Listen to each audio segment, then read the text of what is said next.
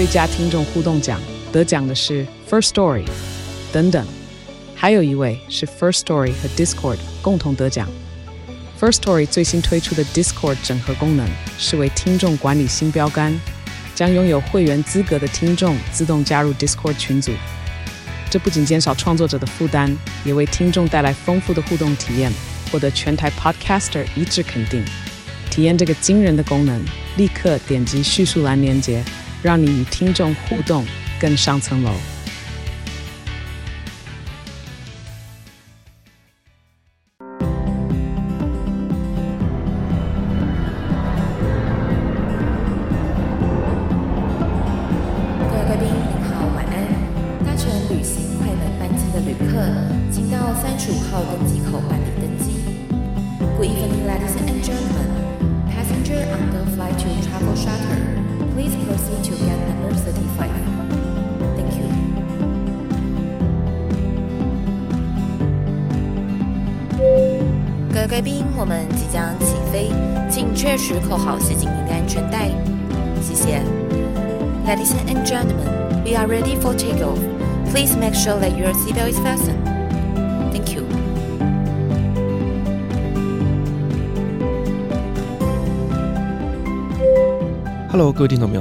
迎来到旅行快门，我是 Firas。今天这期节目呢，我们要来聊聊土耳其的流行文化。因为啊，我最近开始在追土剧，哦，就真的是想说呢，要回到土耳其去了，就要稍微回来一下我的那个土耳其听力的部分。所以呢，我就在网络上找了几部我觉得蛮好看的，就是土耳其的爱情剧。那我就没想到，哎，我把这件事情放在我的社群上面公布之后啊，有好多人来私讯跟我说，哦，这个我找好久了，有没有中文字幕？这个。呢？请问连接在哪里之类的？但因为这个就是会有版权的问题，我一律不提供啦。所以我也发现说，其实，在台湾好像有越来越多人在关注土耳其剧以及土耳其的流行文化。所以呢，今天我们就一样邀请了 Ömer 老师还有费仔来跟我们聊聊土耳其他们到底在流行一些什么东西。欢迎两位来宾。Hello，大家好。Hi，班 Feyza。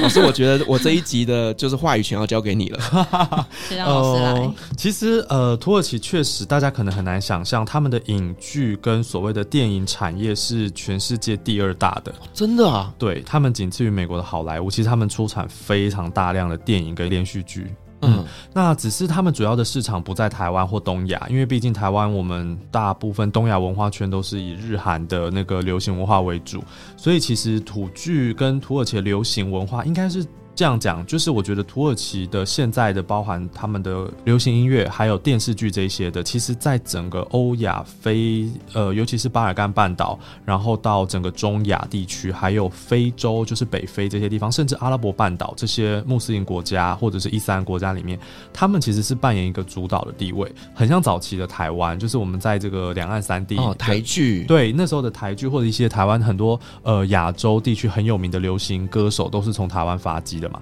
其实土耳其现在就是这样的一个概念，所以其实很多的东欧的一些影星，或者是甚至一些想要出道的人，他们反而都会到土耳其去参加他们的选秀节目，因为很容易被看到。对，那也就因为这样，所以土耳其一直都有一个选秀节目叫做《All Ses Turkey》，就是土耳其好声音嘛。嗯、对，那他们其实里面有一个评审，等一下我们肯定会谈到，就是一个他们当红的土耳其女歌手叫哈迪斯，因为她毕竟会讲英文，所以她里面就负责翻译，然后负责去跟这一些呃不是土耳其的参赛选手沟通。对，那回到影剧的部分，其实他们最主要会兴起的原因，大概是在两千年左右，那个时候土耳其遭逢了他们当时啊，就是那个时代最严重的。呃，金融危机，然后那时候还是旧里拉的时期，所以里拉那个时候贬值的非常非常的惨。然后那个时候，因为里拉的面额非常大，他们那个时候的一百万里拉等于现在的一块钱里拉，所以等于那时候面额你随便出去都要花个好几千万啊，好去买东西。所以那个时候的土耳其人，他们慢慢的就选择不出去消费，尤其是在二零零零就两千年的那个时候，他们就选择在家里。那在家里要干嘛？就是看剧。所以那个时候土剧开始慢慢的大量兴起。可是电影，土耳其的电影大概是在更之前就开始了。那影剧这种所谓的流行影集或者是连续剧，在土耳其那个时候开始变得很多人看，收视率很高之外，再加上那个时候刚好电视普及也越来越越来越普及嘛，就是很多电视台开始出现，那他们就开始把这个连续剧拍得越来越长。所以那个时候的土耳其连续剧大概平均。一部连续剧大概会有个七八十集。甚至到一百多集都有，然后每一集哦不含广告，可以到两个多小时，超久，你知道吗？我现在在追的这一部就是呢，一集两个半小时，而且没有广告，对不对？对，而且我真的哦，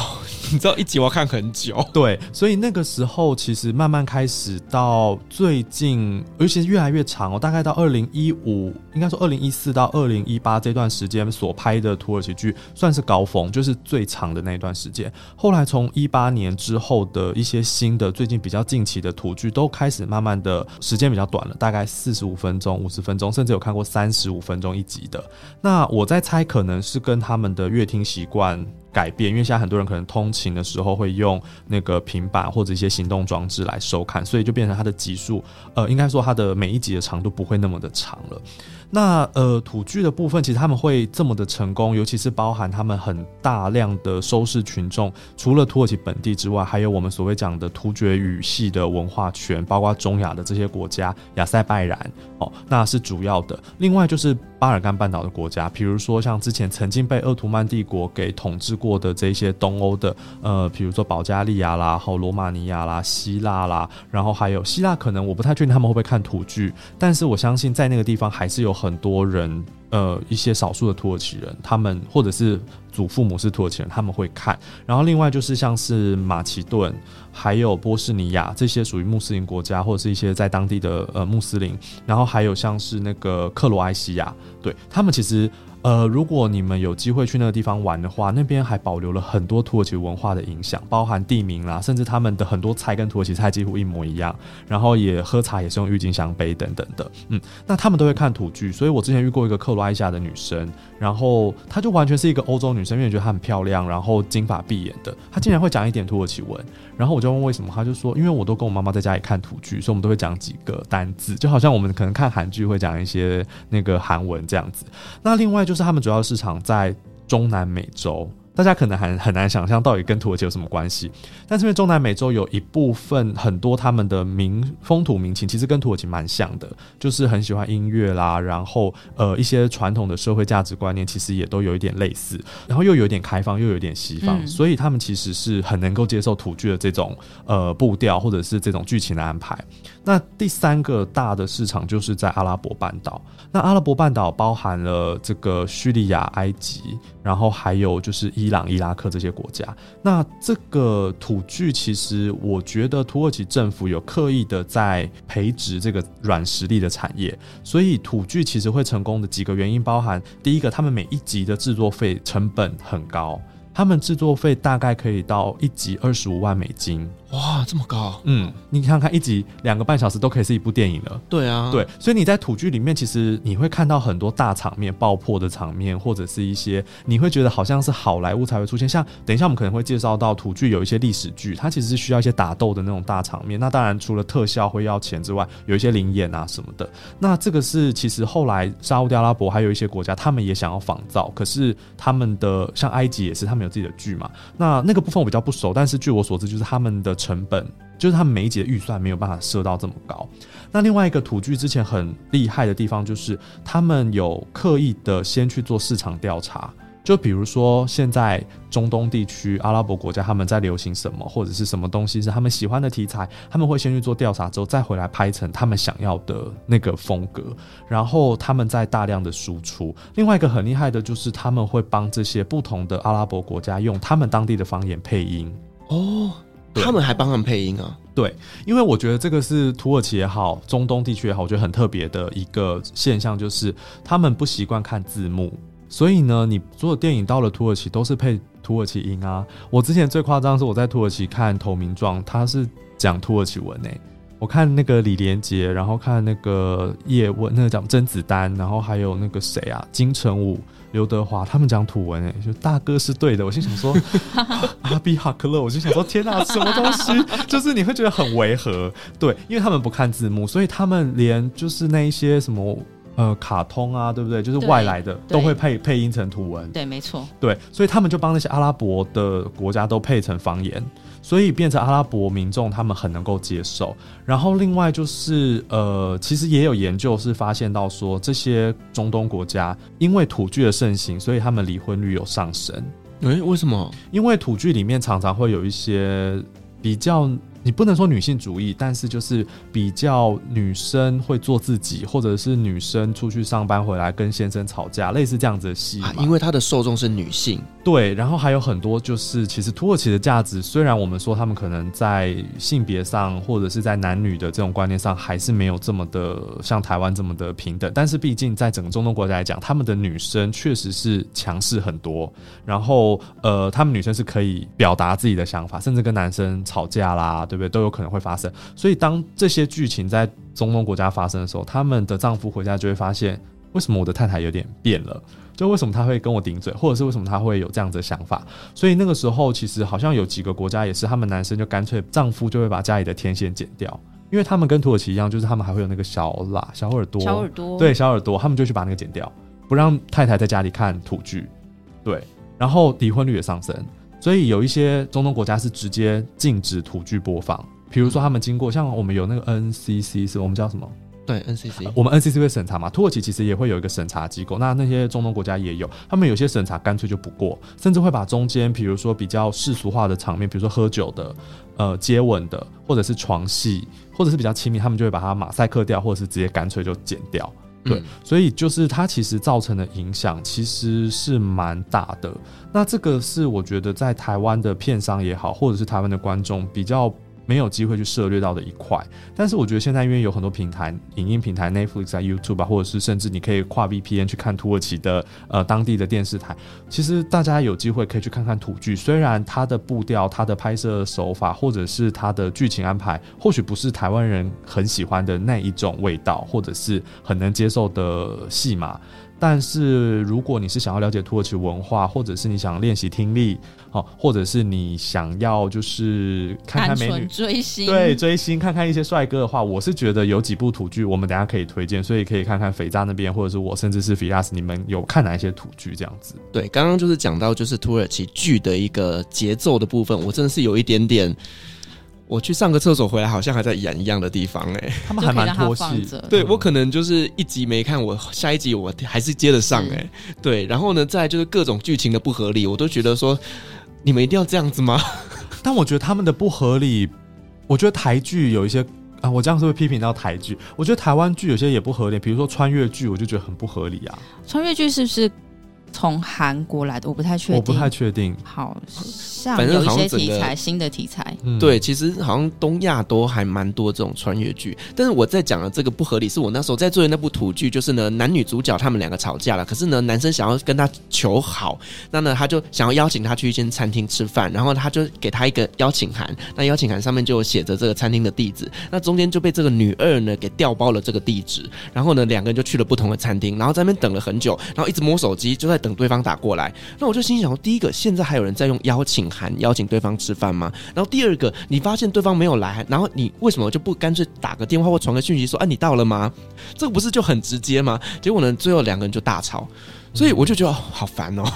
对，我觉得你像你讲的这一块啊，其实土剧确实有些地方他们的剧情是我们不能理解的，但我觉得。你讲的可能不算，但有一些其他我们不能理解的地方。如果你了解土耳其的文化，你就会很能够理解他们的剧情。像我之前，我记得我刚开始看土剧，我最不能理解的地方就是他们很喜欢打架，就是会有肢体冲突。那他们的肢体冲突完，像我们在台湾可能就是警察会来处理，或者是就是去做一个司法的这个控诉。土耳其剧不是，我打完你之后呢，我住院了，对不对？我下次我就要把你打回来，就要看 body 把你打回来。那时候我就觉得怎么会这样子？土耳其人怎么那么暴力？很不合理。后来发现哦，没有，他们真的就是那样子，就是土耳其，他们一定会讨回来。对，而且他们后来我才知道说，他们的教育里头没有那一种要去跟老师说啊，学校我被欺负了。他们没有哎、欸，他们妈妈会跟小孩讲说，你怎么可以在学校被欺负，这么丢脸？就是，没错，对你这样以后怎么保护你的太太啊，保护你的女儿啊，保护你的那个妈妈？所以你就是要打回去啊！你怎么可以被人家打？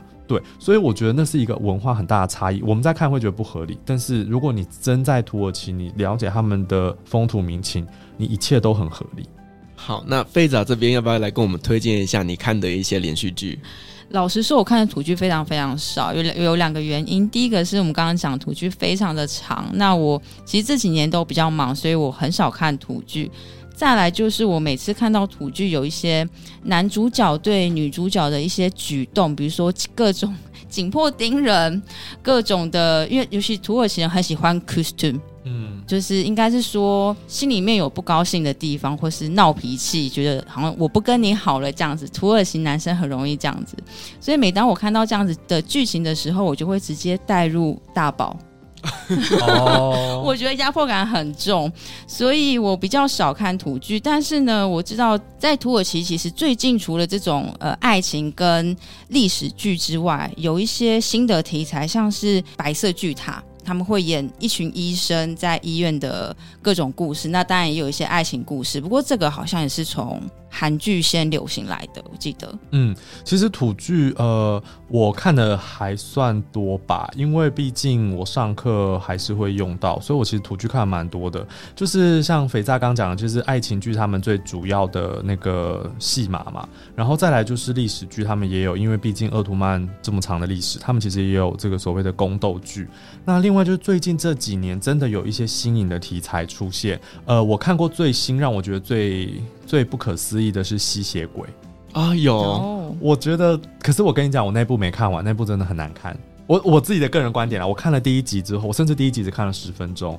因为我本来觉得，哎、欸，土耳其，因为其实之前很多人会问说，哎、欸。老师，土耳其有鬼片吗？有这这，因为他们毕竟是伊斯兰教嘛。我说有啊，但他们的鬼片比较偏西洋的那一种，什么厉阴宅啊，或者是黑魔法，对对对对，就不像是我们可能会有僵尸或者是什么孤魂野鬼。对对对，他们不是，他们就是那种，比如说被恶灵附身的啦那一种，对，很多。那那种，因为我本身不看鬼片，所以我。比较没有去涉猎这一块，但是我那时候看到他们有吸血鬼剧的时候，我其实还蛮好奇的，因为我觉得土耳其是真的有潜力拍吸血鬼剧的，因为毕竟他们之前就是有统治过这个巴尔干半岛，有一些吸血鬼的地方嘛，哈。然后另外就是他们那个男主角又帅啊，女主角又漂亮，不就很符合西方对吸血鬼的那种定义吗？结果那一部确实找了很多漂亮的演员跟帅的演员拍，可是。整部戏的布那个色调很蓝，然后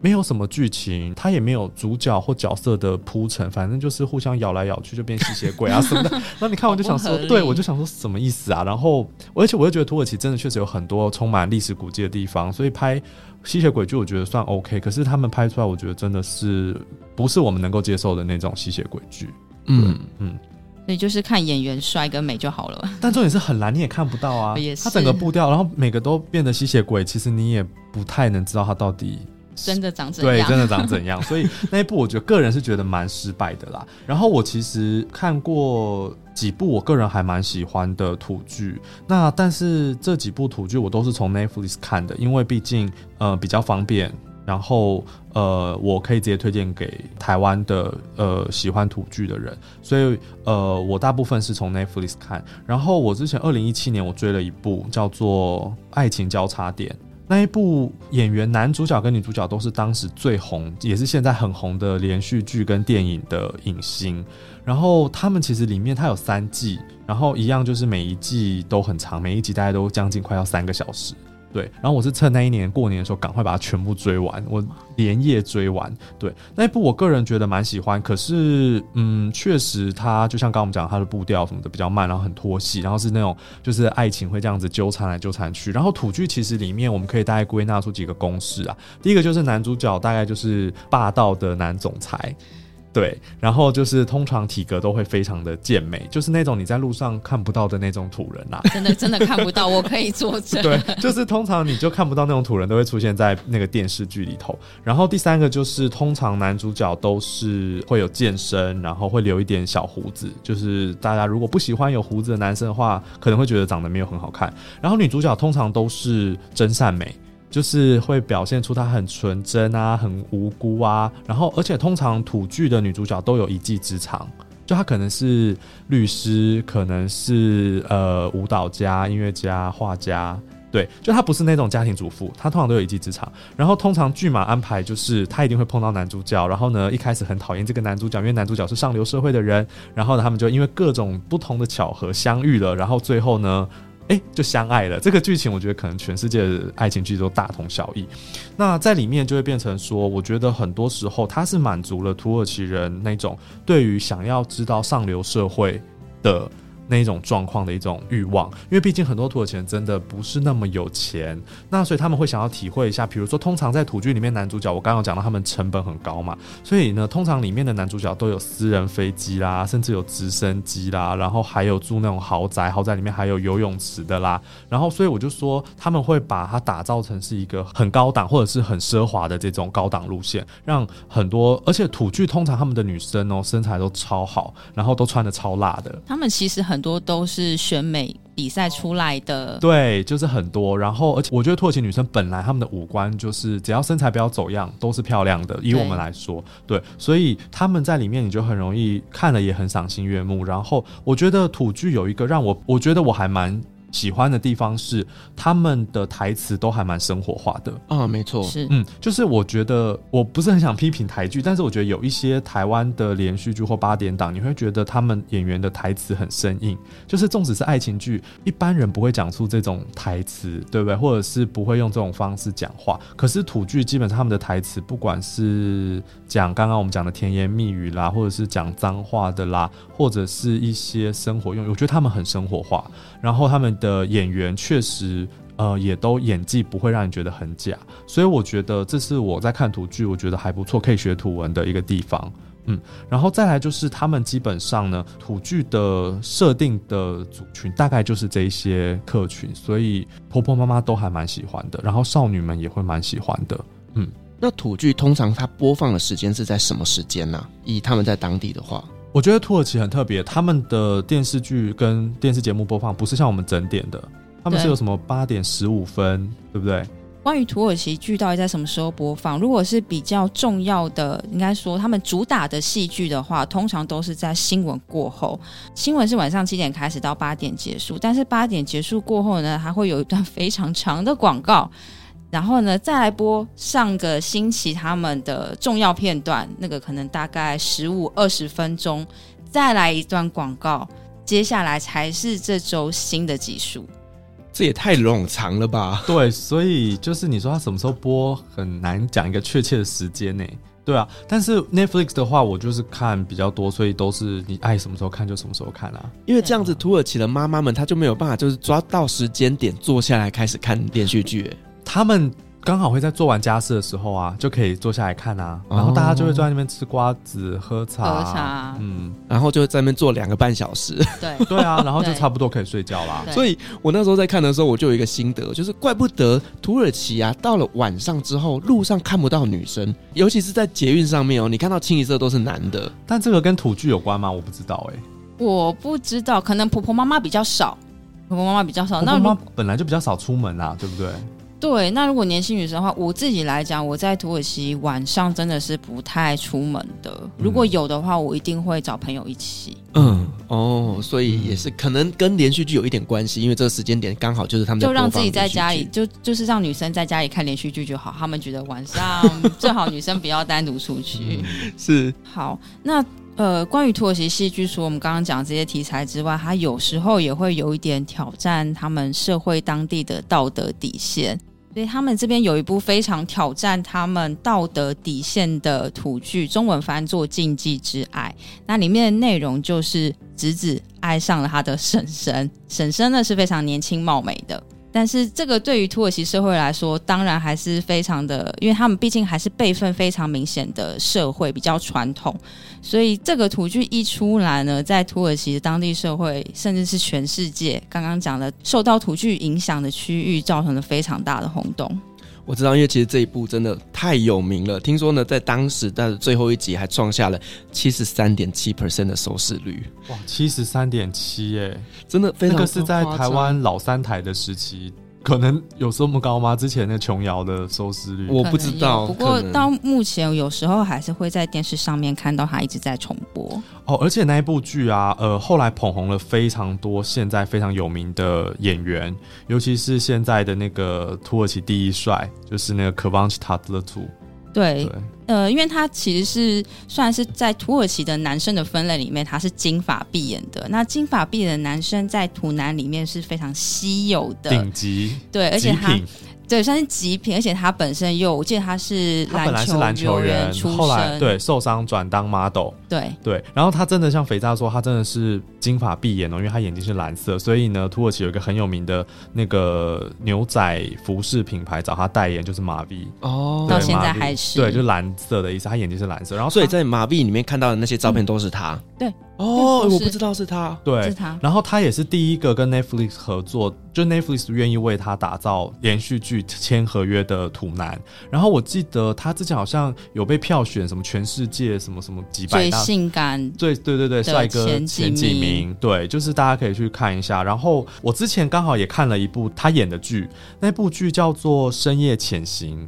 那部我还蛮真的吗？我还蛮我觉得算好看，因为它的戏码也跟一般的爱情剧不一样。那那个 Netflix 上面有，我其实蛮推荐大家，因为它其实是跟比利时的一部连续剧是姐妹电影、姐妹连续剧。先有比利时那一部，比利时那一部叫做《绝夜逢生》，然后他们其实故事概念是一样的，就是呃，如果你们。我怕爆雷啦，所以如果你们想看的话，可能等一下这一段先稍微把它往后拉。这样，它的故事简单来说就是，呃，太阳不知道发生了什么事情，所以只要人类或动物照到太阳都会死亡。那比利时那一部的就是刚好有一群人搭上了飞机，所以那飞机一直跑在太阳的前面，所以一直躲过了这一个死亡的这件事情。但他们一直不知道为什么人类会这样子死亡，所以他们必须要不断的去找原因，而且又要赶快去找说我们赶快要下飞到下一个点，然后要怎么去补油啊等等的。那他们最后先找到了种子银行在北欧，全世界有一个所有种子都存在那边的一个地方。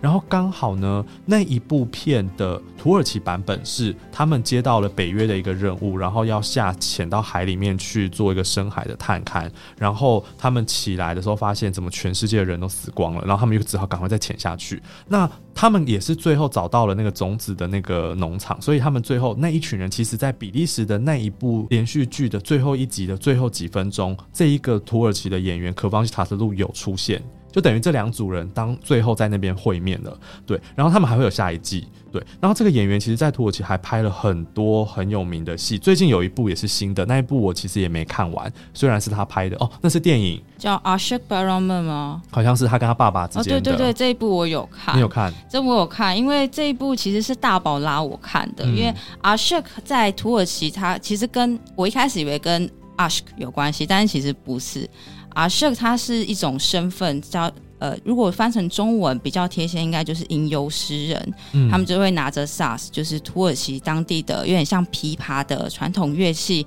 然后自弹自唱，所有的歌曲都是他自己创作的。这个吟游诗人自己创作的，而且取材都是来自于他的生活，非常贴近当地的文化。那这部《Aşıklar Bayramı》中文应该叫做《吟游父子》，就是可放许他是饰演儿子，然后他的爸爸就是 Aşık。他爸爸因为生了重病，所以所剩日子不多。那他爸爸一直非常想要去祖宗的省份参加一个当地的吟游诗人节。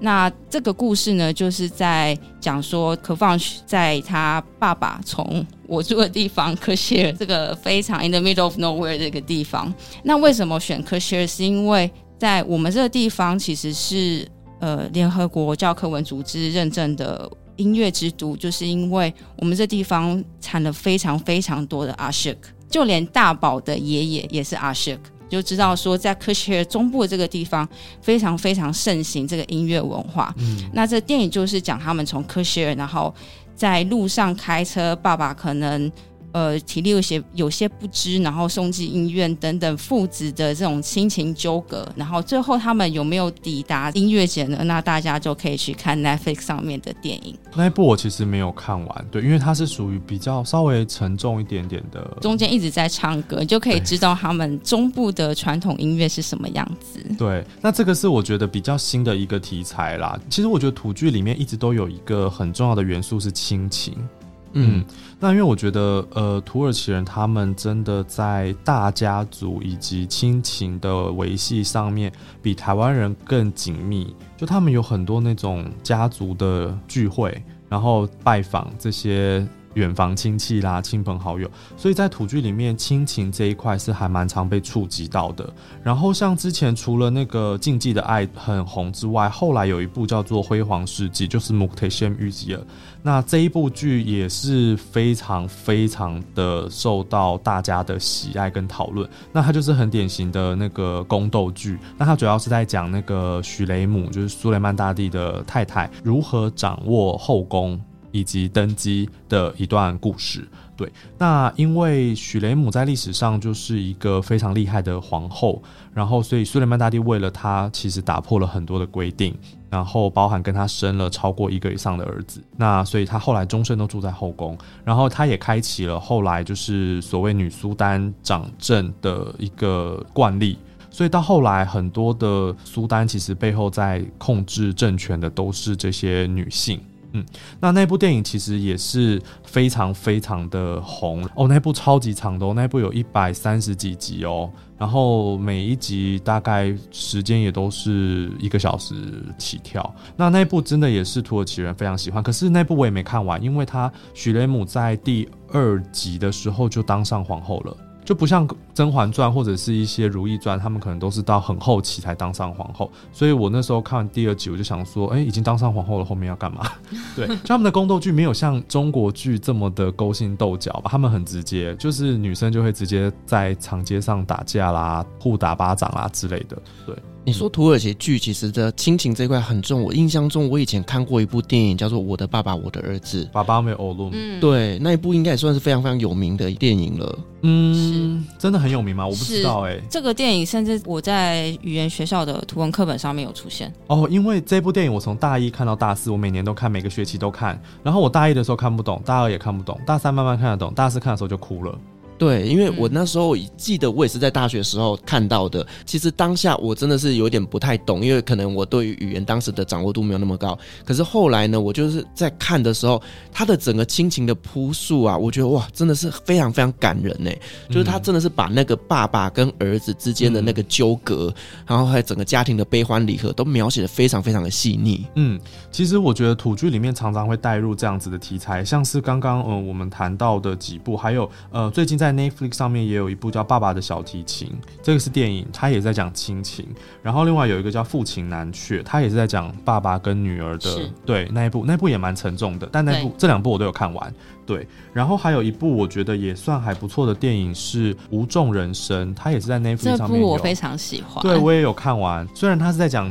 拾荒的那一些工作者的一些背景，但是它其实还是在讲他跟妈妈的那个关系嘛。对，所以我觉得其实很多土耳其的电影是我们还蛮能够接受的耶。对，电影的部分，嗯、其实土耳其电影大概可以分为两种，我觉得一种是他们国内自己看的。对，一种是国际电影。那国际电影的话，真的就是在很多影展上面常常得奖。像他们有一个非常有名的导演叫做 Nuri Bilge Ceylan，台湾人最知道的是他的电影叫《三只猴子》。对，那三只猴子其实是他比较中期的作品。他之前在三只猴子之前拍过，呃，像远方、适合分手的天气这几部，虽然都有进来台湾，可是台湾的片商都是到三只猴子之后才认识他，才把他的电影翻译到中文。所以我们在看后面几部他的，比如说远方跟适合分手的天气的时候，台湾片商都会说，哦，继三只猴子之后最新力作。但其实那个都是他之前的作品。然后这些他其实得过很多，包括坎城影展啦，或者是那个威尼斯影展啦，因为这个导演其实他很特别的是，他很喜欢用长镜头。所以我觉得，如果你不是那种特别喜欢这种艺术电影的人，你可能会看不下去。像我之前其实看好几次他的电影，我都中间会有点想睡觉，因为他长镜头就是他一个画面可能会停个一分钟，然后他很擅长用大自然的声音让你去猜测主角现在在想什么事情。他的对白很少，他的电影对白很少，然后他的电影有一个很大的特色，就是里面的演员都是他的亲人，比如说他的爸爸妈妈也被叫去演，他的老婆也被叫去演，甚至被叫去演床戏。而且不是跟他哦，像三只猴子里面，其实跟上司搞外遇的那个就是他的太太啊，然后就是也床戏啊，然后也是裸露胸部啊什么的，袒胸露乳这样子。对，所以其实他的系列电影里头，呃，我觉得，当当然他后面有几部电影的风格有改，包含呃，他有一部也很有名叫《冬日苏醒》，是整部在卡帕多奇亚拍的，然后非常唯美，音乐非常好听，然后三个半小时。对，那那一部的对白就很多，然后呃，整个节奏啊，还有整个色调也都比较明亮。那后来又拍了一些像《野梨树》，啊，《野梨树》也是讲亲情的，所以我是觉得，如果大家想要看那一类的电影的话，努力比盖杰浪是真的在国际上很知名的土耳其导演。对，那其实土耳其他们的影视娱乐文化，尤其是电影产业，他们最早在伊斯坦堡那边有一个区叫野西昌。嗯，算是绿松吧，就是绿色的松树，那个地方就好像好莱坞一样。那一开始只是在那边拍片，结果后来没想到就是类似聚集经济的概念，大家都在那个地方，包括片商啊、制片啊什么的，所以那个地方变成是他们一个制作电影很重要的一个区块。对，如果大家有兴趣的话，可以去多了解也许唱这一个部分。好，那我们刚刚聊的这个连续剧跟电影之后啊，接下来我想了解一下，就是呢，在土耳其的音乐，因为呢，我自己呢对土耳其的音乐就觉得有点吵。那老师，你对于土耳其音乐有什么看法呢？因为我本身对音乐算是比较挑剔，就是我没有很喜欢听 rap 或者是饶舌这种音乐，那我比较喜欢听的是轻音乐。所以土耳其当然也有很多这种歌手是在唱轻音乐，或者是比较小品的，甚至他们有很多是吉他或者是。像刚刚肥大讲的，用他们的那个自己的乐器，像萨萨或什么的去弹奏配乐的。然后，另外就是土耳其他们的流行音乐里面，不管是现在最新的饶舌也好，所谓的电音也好，他们其实都会有很浓厚的土耳其的元素。对，包含他们有一些唱腔会比较拖尾音的那一种啦，或者是会喜欢把土耳其的乐器加在里面，因为土耳其他们呃唢呐也是他们平常在婚礼会用的，不是丧礼哦，婚礼他们会用，所以他们很喜欢在乐器里面用这个。然后土耳其年轻人也很喜欢听老歌。尤其是那种我们讲 Türkü，就是土耳其的民谣那种歌。对，那这个部分我听的比较少，所以可能可以请肥皂帮我们补充这一块。呃，土耳其人其实除了听流行音乐之外，他们也很喜欢听老歌。那讲到土耳其的经典的歌手，一定要讲到 Neşet Ertaş 这一位。这一位其实你现在问土耳其的，不管是小朋友，然后男女老少，一定都认识这一位传奇的歌手。那 Neşet Ertaş 因为他是弹萨斯的，也算是吟游诗人，所以想当然尔他是来自科学尔。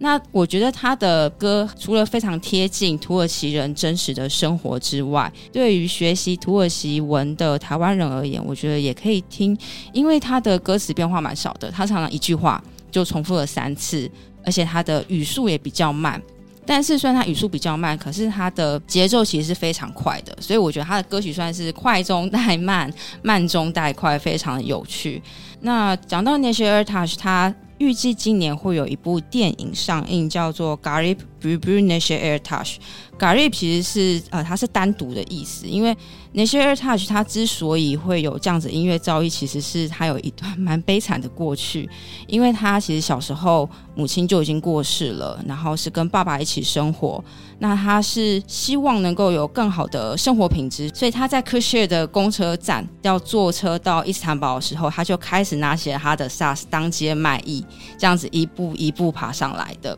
所以这部传记电影预计在今年即将会上映，有可能会破土耳其史上的票房纪录。但是因为 Necir Tash 的子女可能有一些版权的问题，还有内容他觉得跟事实有些出入，呃，所以目前没有非常明确的上映日期。都还没有放映，就有可能会破票房纪录，是这样？全国的人都非常非常的关注吗？因为 Neşet Ertaş 真的太红了，他们甚至把 Nesher 他有个非常经典的，算是 logo，就是它有一个侧脸，然后它就是拿着 SARS，只要你贴那个照片一出来，只要是土耳其人，一定都知道那个是 Neşet Ertaş。OK，好，这个 logo 到时候我们再提供给大家看。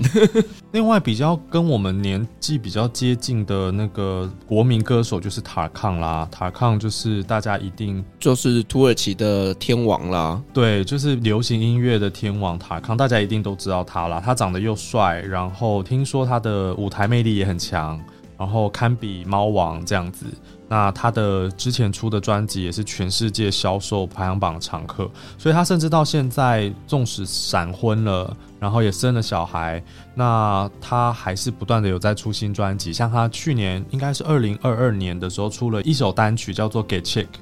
然后给 check 那个时候，其实他给 check 的意思就是说会过去的，所以他的那个 MV 也好，他的歌词也好，其实就在讲包含什么疫情啦，或者是一些不好的事情会过去。其实他有一点点。呃，是我觉得啦，他有一点想要讲的是一些土耳其目前比较困境的部分，包含经济的啦，包含他们的这个人民民生啊、通膨的部分。虽然它里面没有谈到，它里面谈的都是一些比较大家都会遇到，比如说什么呃交通的阻塞啦、年轻人长痘痘啦什么这些会会过去。但是我觉得他想要引申出来的意涵是，这些不好的事情都会过去。那这个呃，他的新单曲也是在土耳其也是非常快的，就是被大家传阅跟。爆红这样子，对，那当然他的算是他的恩人之一嘛，就是 Sezen Aksu 是另外一个女歌手。那这个女歌手其实更是土耳其流行音乐史上在塔康之前那一段时间很重要的一个女歌手。然后她呃虽然现在比较没有再出新的作品，但是她后来转做。制作人，所以他也算是提携了很多的后辈。他之前也有跟塔康合作。那呃，Sezen Aksu 的唱腔就是比较属于他们传统的那一种唱腔。那我觉得大家可能很难理解那种唱腔。我觉得大家可以想象，有一点点像日本演歌的那一种感觉，就他会用喉音，然后会把那个尾音拉长啊，然后会抖一些那个那个尾音这样子。对，然后再来就是另外一个在土耳其很有名的女歌手，就是哈迪塞。那哈迪塞，我记得他好像也是一九八五年出生的吧，就是大概是三十几岁到四十岁这个区间。然后他是在欧洲出生长大，所以他本身的西方文化的底子很强。然后他也是唱跳型的歌手。那他因为在比利时，然后在一些欧洲国家都算是小有名气，然后选秀出来的。那他最著名的这个事迹就是二零零九年，他代表土耳其参加了欧洲歌唱大赛，就是 Eurovision。然后他那一年拿到第四名，我不知道大家知不知道欧洲歌唱大赛，就是它其实是欧洲最大型的那个音乐比赛嘛，就每个国家会派一个选手。然后土耳其其实从很早就开始有，好像二零零四年就固定有参赛的，诶，应该更早，更早之前就有参赛的记录。那而且土耳其在欧洲歌唱大赛的表现都很稳定。我记得他们大概除了几届没有进到最后决赛之外，其他几乎每一届的选手他们都有进到最后的决赛。然后二零零四年应该是他们有一个歌手拿到冠军，但是那个歌手其实，在土耳其后来好像没有很红。对，拿到冠军。那后来几个歌手，他们其实都有也有拿过亚军的。对，那哈迪塞他其实后来他现在也变成是土耳其好声音的那个常驻评审，因为他英文，他英文很好。对，那回到欧洲歌唱大赛，其实欧洲歌唱大赛里面也包含了很多政治的角力，就是有一些选手他会透过这个舞台来去发表他个人的一些对于种族、对于宗教，甚至是国家对他的迫害的这种诉求，他想要去表达去。抗议，所以像之前我记得有那个达达的歌手，他就是想要表达说，那个他们被之前的俄罗斯或苏俄他们迫害的一个一段历史。然后之前我记得好像也有库德歌手。对，然后也是想要透过欧洲歌唱大赛去表达库德族人的一些心声。然后我记得乌克兰歌手好像也有过。那除了这个政治之外，他们呃在二零一三、二零一四年被土耳其 TRT 以前都是 TRT 做转播，后来被禁播。对，禁播的原因就是因为他们二零一三、二零一四年的选手呃有女同志在舞台上接吻。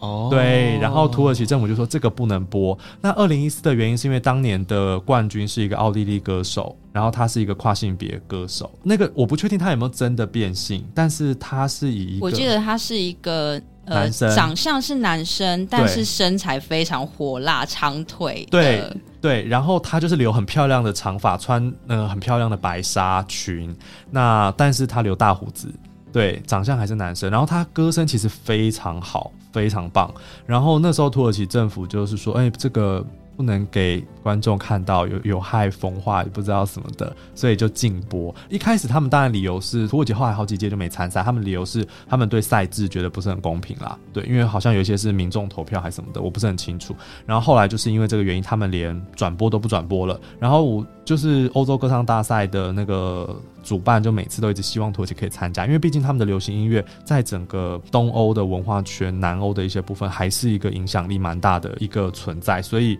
他们一直希望土耳其参加，但土耳其就明确表达说应该不会再参加了。对，所以其实欧洲歌唱大赛，我觉得当时也捧红了一些土耳其的歌手啦。对，然后最近在土耳其也有一些很红的那个饶舌啦，像我不知道大家知不知道有一个叫 As Head，As Head 就是土耳其，我记得有一点像瘦子吧，土耳其版的瘦子。就是.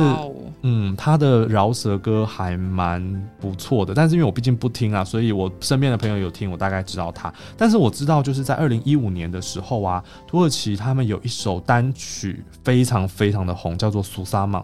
苏萨芒的意思就是我不会闭嘴，就是我会说出来这样子。然后他其实那一首歌大概有十五分钟长，然后他是找很多很多的。不同的歌手来唱这首歌，然后里面有很多段落都是饶舌。那他为什么会红的原因，就是因为他其实那一首歌的歌词以及片段是在反映很多社会现况，包含环境污染的啦、海洋污染的啦，然后战争，然后什么司法不公啊、贪污啊、枪支泛滥啊、毒品啊什么的。那他其实是不止在讲土耳其，他在讲全世界的状况。所以那首歌一出来的时候，我所有土耳其朋友都分享，我 IG 被洗版。对，然后他们都说你一定要听，你一定要听。然后我去，我其实有听完，然后我觉得他其实歌词写得很好。对，那首歌其实，在那个时候很红。对，那其他的 rapper 我就没有听。刚刚有没有老师讲到关于就是歌手用歌词来抒发一下当时的社会现况？我这边有个新闻可以分享，就是现在当红土耳其一位歌手叫做 Mabel Matis，他非常非常红，他好像也是帅哥著称的，对不对？非常帅，不过呃比较是土型的帅，不过是真的蛮帅的，穿着也非常非常的有型。那他在去年有一首单曲叫做《Karaco》，就是那个警警察局。对，那因为这一首派出所的概念。对对对，那因为这首歌它的 MV 是它其实 MV 的美学拍的非常非常的美，但是因为它的 MV 内容有。暗喻了同性恋，甚至是暗喻生殖器官的一些镜头，你非常明显的可以感受得到。所以他后来这部 MV 在电视上是被禁播的，但是在 YouTube 上面马上就窜升在呃热门影片的排行上面。嗯，对，也因为他拍了这一部 MV，他最近呃准备本来要出席 GQ 杂志的一个。颁奖，他是颁奖人的身份，那结果临时被取消。那 GQ 杂志就表示说，呃，我们很遗憾有这件事情发生，但是杂志方面不愿意证实说是因为这部 MV，所以才导致他的颁奖人的身份被取消的。所以土耳其人其实也是很意识形态的，对。可是我觉得土耳其他们很特别，就是我们之前呃，我有在节目讲过，就是他们对于跨性别者跟同性恋比较不友善的这一块。可是土耳其有跨性别歌手，诶，他们有一个很有名的歌手叫 Bülent Ersoy，他以前是演员，然后他是走那种奶油小生的路线，就很像张国荣的路线。然后后来不知道从什么时期开始，他变得比较走中性化的路线，然后接着他就去完成了手术。对，所以她现在已经是一个生理女性，是个阿姨。对，是个阿姨，而且我觉得她有点整形过头了。对，她已经变得像。我个人觉得啦，像巫婆，大家可以自己 Google 她的照片。就是她的鼻子可能非常尖，然后嘴巴嘴唇，对，封到一个不行，对，然后整个人就是已经变成真的很特别啦。然后她现在还有在出专辑，然后土耳其人其实也很喜欢她的音乐，但是我觉得他很特别的是，他从来没有为土耳其的跨性别跟同性恋的族群发声过，包含他甚至没有去按过任何。的贴文赞，甚至转发，甚至去参加任何跨性别的游行或活动，所以反而在土耳其，我觉得有趣的是，跨性别者好像没有特别喜欢他，但是一般人。却可以接受他的音乐，就是呃，我也看过一些评论，就是觉得，就是说，他说你自己身为一个跨性别者，又是一个公众人物，然后你又有这么多人支持，那你为什么不愿意为这样子的族群，为跟你同样都是跨性别者的族群去发声？这样，但他从来都不会做这件事情。我不知道是不是他怕得罪一般的歌迷还是怎样，可是他这样反而他其他的歌迷就就是跨性别的歌迷就也不支持他，而且他很特别，他的声音没有变，他还是男生的声音。所以，如果大家家有兴趣的话，可以去听一下他的歌。好，那除了这个音乐以外啊，其实呢，综艺节目也是非常非常重要的嘛。毕竟呢，我们在生活当中，我们或多或少都需要这样的一种节目来调剂一下我们的身心。那在土耳其那边有一些什么样有名的这种综艺节目呢？我觉得可以分成两种，第一种比较像是脱口秀跟舞台剧。那讲到脱口秀，一定要讲到非常有名的一个喜剧演员，叫做 Cem Yılmaz，他有自导自演了一系列电影叫《Argo》，这个在 Netflix 上面有，大家可以去看。那最近他在 Netflix 上面的作品叫做《Ayşen Kuner》，中文翻作不可以色色。那他的背景是在呃，好像是五六零年代的一个三级片导演。那不过呢，这个其实就像是。今天有帽子的宇宙一样，就是他其实是跟他之前的作品《阿狗》其实是有连接的。我觉得大家呃，可能对于台湾人而言比较不了解他的社会背景，但是土耳其人真的看到笑到爆炸。如果你想要练习一下你的土耳其文听力的话，可能可以放来听听看。但我觉得可能听他 YouTube 上面的影片会比较好，因为我觉得看了他的那 Netflix 系列啊、Argo 系列的电影，就是因为他有太多梗是我们不理解的，土耳其人才知道，他会借用很久以前的土耳其经典电影，对，就是有点像周星驰的一些概念。所以如果你没有这个背景，其实你会听不懂，而且它里面有一些会用双关语。或者是一些譬喻的手法，所以那时候我在看 Argo 戏的时候，我真的是笑不出来，我从头到尾笑不出来。但是土耳其人真笑得花枝乱颤，对、啊？所以我觉得确实他的很多的影片很经典，然后 YouTube 它有很多系列影片，那那个真的可以练习图文。那另外当然也可以啦，Argo 系列也可以练图文，只是可能看了就听不懂。对，可能你要本身要有一点图文基础。嗯、那另外一个是舞台剧，叫做《Güldür Güldür》，这个应该是现在的年轻人比较喜欢的。那《Güldür Güldür》它是一个剧团，它都会演一些短剧。那这个短剧通常都是会反讽时政。如果大家想要看《Güldür Güldür》的作品的话，你可以直接在 YouTube 上面打《Güldür Güldür》。就免费可以看，但是好像没有字幕，所以如果你的图文有一点基础的话，我还是蛮推荐的。嗯，对。然后像呃《Güldür Güldür》里面就是他的那个阿里苏纳是那个非常有名的土耳其演员呃 Kemal Sunal 的儿子。对。那大家打 Kemal Sunal，你看到这张脸，应该会常常在土耳其的电视上面看到他，因为他算是非常高产的土耳其的。呃，他有演喜剧，也有演一般的剧情。他是土耳其喜剧的始祖，对，他之前演了一对一系列放牛班的春天，然后有第二季嘛。他其实简单来说就是土耳其的周星驰。土耳其只要我们这个年代的人，甚至更年轻一点的土耳其人都知道他。而且他的虽然他已经过世了，但是他的那个电影到现在大家都还是视为经典。所以 Kemal Sunal 真的是非常重要的一个土耳其的经典人物。对，如果你在学图文的话，我也是蛮推荐他的影片的，因为他的电影中使用的土耳其文其实都是蛮经典、蛮正统的伊斯坦堡土耳其语，然后也没什么脏话，所以大家可以就是拿来当做听力练习。嗯，然后另外讲到一些电视剧的话，就是土耳其，当然他们也有一些所谓的跟别的国家买版权的电视剧，像是他们有个平民百万富翁，对，但他们的那个图文叫做“谁想要当下一个百万富翁”这样子的翻译啦。然后他那个其实也是一样，他会有三个求救的方式嘛，好，就是 call 啊，然后就是网络票选，还有删去法。但是那个节目我觉得最有趣的是，他常常发现了很多白痴、笨蛋。就是